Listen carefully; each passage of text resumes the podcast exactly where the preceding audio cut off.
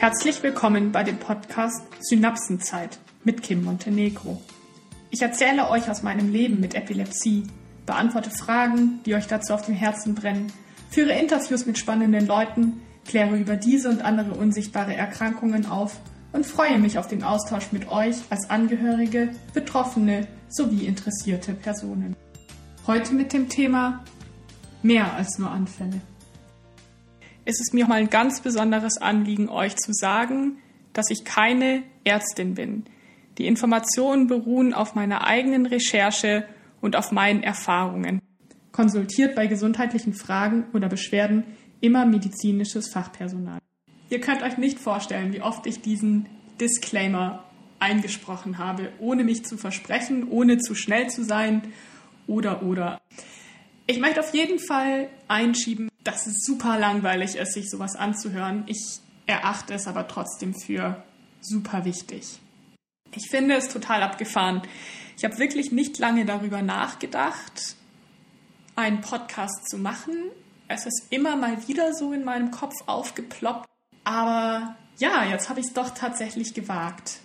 Ich muss zugeben, dass es ein super komisches Gefühl ist, gewissermaßen mit einer unsichtbaren Hörerschaft zu sprechen ich weiß ja gar nicht, ob überhaupt irgendjemand zuhört. Wenn ja, wie viele? Dass ihr euch das so ein bisschen vorstellen könnt. Ich habe ihr ein riesiges Mikro vor meinem Gesicht, das mich fast erschlägt. Naja, so groß ist es auch nicht, aber es ist schon groß. Sitz hier an meinem, ja, Schreibtisch slash Esstisch, einfach mein Tisch in der Wohnung. Ab links von mir zwei Blumensträuße stehen und rede gewissermaßen mit mir selbst. Denke, dass ich da noch ein bisschen warm werden muss, also verzeiht mir, wenn es irgendwie etwas seltsam sein sollte zu Beginn. Ich kann mir sehr gut vorstellen, dass ihr jetzt zwei Fragen habt. Warum mache ich den Podcast und wer bin ich überhaupt? Fangen wir doch mal mit dem Warum an. Ich habe festgestellt, dass die Mehrheitsgesellschaft erstaunlich wenig Wissen über Epilepsie hat. Aber nicht nur über Epilepsie. Das betrifft noch so unfassbar viele andere Krankheiten. Hauptsächlich Krankheiten, die ich unsichtbar nenne, die man nicht sieht. Es können körperliche Erkrankungen, aber auch seelische Erkrankungen sein. Meistens wissen eigentlich nur die Betroffenen selbst, im besten Fall noch angehörige Personen darüber Bescheid. Es gibt unfassbar viele Vorurteile und Falschannahmen. Was meine Erfahrung der letzten Jahre aber gezeigt hat, das Interesse ist durchaus sehr groß. Wer bin ich eigentlich? Naja, wie ihr dem Titel entnehmen könnt, heiße ich Kim Montenegro, habe frisch die 30 geknackt und wurde vor ungefähr vier Jahren mit Epilepsie diagnostiziert. Ich arbeite in einem Projekt, das sich mit Klimaschutz im Alltag beschäftigt, lebe vegan und habe seit kurzem mit meinem Mann einen eigenen Garten. Ich liebe es zu wandern und zu quatschen, weshalb so ein Podcast eine ziemlich gute Möglichkeit ist, anderen nicht damit auf die Nerven zu gehen. Epilepsie was ist das überhaupt genau? Was heißt es damit zu leben? Ist es heilbar? Wie behandelt man die Krankheit eigentlich? Wer neu diagnostiziert ist, findet nach einiger Recherche gute Internetseiten, ein paar wenige Bücher und einen weiteren Podcast zu dem Thema. Aber ganz ehrlich, Informationen kann es gar nicht genug geben. Epilepsie hat, wie viele andere neurologische Erkrankungen auch, tausend Gesichter. Ich mag diese Aussage genauso wenig wie ein Gewitter im Kopf. Treffend sind sie aber und bieten einen ersten Einstieg. Sind wir doch mal ehrlich zueinander. Die meisten von uns kennen Serien wie Grey's Anatomy oder auch andere Filme, in denen schon einmal eine krampfende Person gezeigt wurde. Die Person wird steif, Arme, Hände verkrampfen, zucken. Die Person hat eventuell Schaum vor dem Mund. Der Anblick ist nicht besonders schön. In Filmen wirkt es zumeist recht dramatisch. Es ist schnell wieder vorbei. Danach geht es den Personen meistens wieder gut. Ich muss ganz ehrlich sagen, auch ich habe mich nie besonders intensiv damit auseinandergesetzt. Ich kannte Personen, die an Anfällen leiden, aber wirklich Gedanken machte ich mir nie, was bedeutet das eigentlich? Mir war klar, dass diese Personen nicht am Straßenverkehr teilnehmen sollten. Mir war klar, dass Schwimmen gefährlich ist für diese Personen aber für einen Rattenschwanz diese Krankheit nach sich zieht, auf wie, wie vielen Ebenen man davon beeinflusst und beeinträchtigt ist, darüber habe ich mir ganz ehrlich nie Gedanken gemacht. Das ist erschreckend, erschreckend menschlich. Wir beschäftigen uns immer erst mit Dingen, sobald wir Berührungspunkte damit haben. Wie viele Menschen gibt es, die kein Schild vor sich tragen, dass sie krank sind. Sie leiden eventuell still. Eventuell sieht man ihnen überhaupt gar nicht an, wie krank sie sind. Ich selbst empfinde das als Fluch und Segen zugleich. Oft bin ich froh, dass man mir nicht ansieht, krank zu sein. Manchmal wäre aber genau das auch hilfreich. Epilepsie zu haben, das bedeutet ein Leben zu führen, das durch Medikamente und Nebenwirkungen getaktet ist. Das heißt, mit einem ständig drohenden Kontrollverlust in den immer unpassendsten Situationen zu leben und immer die eigene Sorge, aber auch die der Menschen, die mir lieb sind, mit sich zu tragen. Es bedeutet Anrufe und Nachrichten zu bekommen, ob alles in Ordnung mit mir sei, wenn ich mich mal ein bisschen zu lange nicht gemeldet habe. Es sind körperliche sowie psychische Wunden und Narben von Anfällen, die ich mit mir trage. Ungeplante Aufenthalte im Krankenhaus, vergessene Erinnerungen und etliche sinnlose Fragen, die ich ehrlicherweise manchmal mehr und manchmal weniger geduldig beantworte. Epilepsie zu haben heißt aber auch zu wissen, wer zu mir steht, was wirklich wichtig in meinem Leben ist und dankbar für jeden guten Tag zu sein, eine zweite Chance zu bekommen, sein Leben neu auszurichten. Das klingt jetzt super dramatisch, aber ich sage euch ganz ehrlich, es ist nicht alles schlecht. Ganz im Gegenteil. Durch meine Erkrankung konnte ich wirklich viel lernen. Ich bin davon überzeugt, dass viele andere Betroffene zuhören. Ihr habt Krankheitswissen. Ihr habt Wissen, das ihr von Ärztinnen bekommen habt. Ihr habt Wissen, das ihr euch selbst angelesen habt. Und nicht zuletzt euren eigenen Schatz in Anführungszeichen an Erfahrungen. Mir ist es wichtig zu betonen, dass ich hier von mir und meiner Epilepsie spreche. Der Weg, der ist sicherlich für alle Personen ganz unterschiedlich. Sei es die Art und Weise, wann und wie die Diagnose gestellt wird, wie gut oder schlecht Medikamente für einen funktionieren, welche Art von Anfällen man hat, wie das eigene Umfeld damit umgeht und, und, und. Mir ist es wichtig, niemanden über einen Kamm zu scheren. Das geht grundsätzlich nicht. Es geht bei solch einer komplexen Erkrankung erst recht nicht.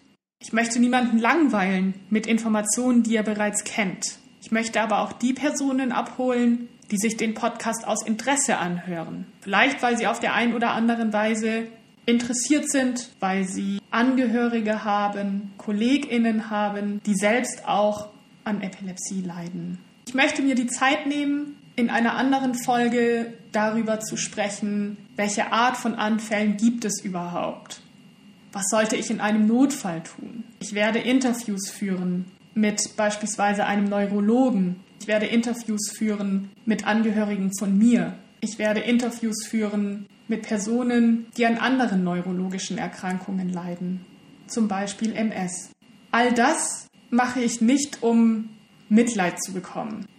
All das mache ich nicht, um Aufmerksamkeit zu bekommen. Ich mache das, um der ein oder anderen Person, die neu diagnostiziert ist, Halt zu geben, Informationen zu geben, Austausch zu ermöglichen, vielleicht Hoffnung zu bekommen. Ich möchte hier aber auch ehrlich sein. Nicht alles ist schön.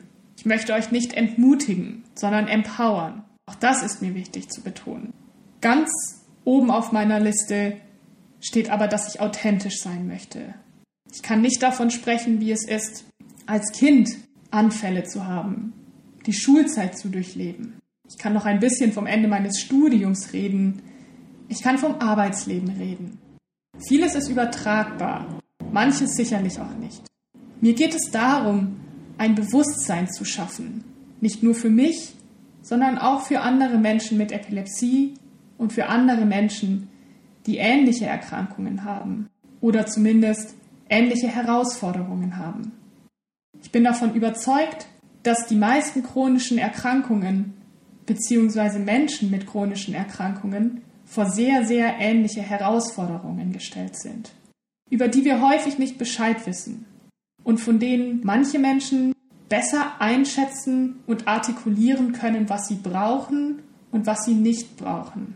Dafür brauchen wir Informationen, Informationen über die Krankheit, aber auch, wie es ist, damit zu leben. Mir kommt es gerade so vor, als könnte ich mit euch nur die Spitze des Eisberges teilen. Gewissermaßen mache ich ja genau deshalb den Podcast. Mir fällt es manchmal schwer, anderen Menschen zu erklären, was mich bewegt, was in meinem Kopf an Gedanken noch alles passiert, die man gar nicht sieht. Warum ist das so? Ja, ich trage die Krankheit immer mit mir. In all meinen Handlungen, in all meinen Gedanken und in all meinen Entscheidungen. Das ist gar nicht so einfach. Auf der einen Seite bin ich ständig damit beschäftigt, der Krankheit nicht zu viel Raum zu geben. Auf der anderen Seite passiert aber genau das, was ich euch eben gesagt habe. In sämtlichen Entscheidungen denke ich meine Krankheit mit. Das sind manchmal Dinge, über die macht man sich als Nicht-Betroffener gar nicht so einen großen Kopf. Zum Beispiel, wenn ich mit meinen KollegInnen zum Supermarkt laufe, um Mittagessen abzuholen. Oder was heißt abzuholen? zu kaufen. Wäre schön, wenn ich es nur abholen müsste. Da gibt es eine Ampel. An dieser Ampel steht man meist recht lange, wenn sie rot ist. Ich habe mir angewöhnt, gar nicht mehr über rote Ampeln zu laufen. Das ist an sich eigentlich schon ziemlich dumm. Noch dümmer wäre es allerdings, wenn ich genau dann einen Anfall bekäme. Das mag übervorsichtig klingen. Ich bin nicht übervorsichtig. Menschen, die mich kennen, können das bestätigen. Dennoch, waghalsig mag ich auch nicht sein. Es hat sich zwischenzeitlich schon ein kleiner, ich mag nicht Running Gag sagen, aber ich werde etwas damit aufgezogen, dass ich immer stehen bleibe an der Ampel, dass ich immer warte, bis es grün ist, auch wenn weit und breit kein Auto zu sehen ist. Für mich ist das nichts, was ich nach außen trage. Warum auch? Dennoch handle ich in der Situation anders, als ich eventuell vor fünf Jahren noch gehandelt hätte. Das ist nur ein ganz kleines Beispiel, zeigt aber, dass manche Handlungen einfach in den Alltag übergehen. Sie sind Teil der Gedankenwelt, was nicht unbedingt heißt, dass die Krankheit die Gedanken bestimmt. Aber die Gedanken sind nicht ohne die Krankheit zu denken. Ich hoffe, ich habe euch nicht verloren. Aber ich möchte euch versuchen, einen kleinen Einblick zu geben. Gerade sehe ich diesen riesigen Eisberg vor mir. Und ich bin mir nicht sicher, ob wir es schaffen, immer weiter auch in die Tiefen hinabzusteigen, beziehungsweise die Höhen des Berges sichtbar zu machen, ohne gleich den Klimawandel voranzutreiben. Aber ihr versteht das Bild hoffentlich. Für heute war es mir wichtig, euch einen kleinen Einblick zu geben, aber auch einen Ausblick zu geben. Ich möchte, dass ihr versteht, dass Epilepsie zu haben nicht heißt, einfach nur einen Anfall zu haben. Mir selbst war es absolut nicht bewusst, wie kraftzehrend und energieraubend so ein Anfall für den Körper ist. Leuchtet eigentlich ein. Dennoch, Gedanken machte ich mir früher nie darüber. In der nächsten Folge möchte ich gerne mit euch darüber sprechen, welche Arten von Anfällen es gibt. Was passiert im Kopf bei einem Anfall? Was ist Epilepsie überhaupt? Ja, damit sind wir am Ende und wir kommen zu dem Teil an Podcasts, den ich selbst auch überhaupt nicht mag. Ich fände es klasse, wenn ihr mich bewertet, wenn ihr den Podcast teilt, wenn ihr ihn in euren Communities und Netzwerken streut. Ich freue mich über Feedback. Ich fände es genial, wenn sich Menschen melden, die selbst vielleicht ein Interview führen möchten. Ich bin auch auf Instagram aktiv, heiße dort Kim Schmitzi und freue mich, wenn ihr mir folgt und auch darüber Kontakt mit mir aufnehmt. Bis zum nächsten Mal.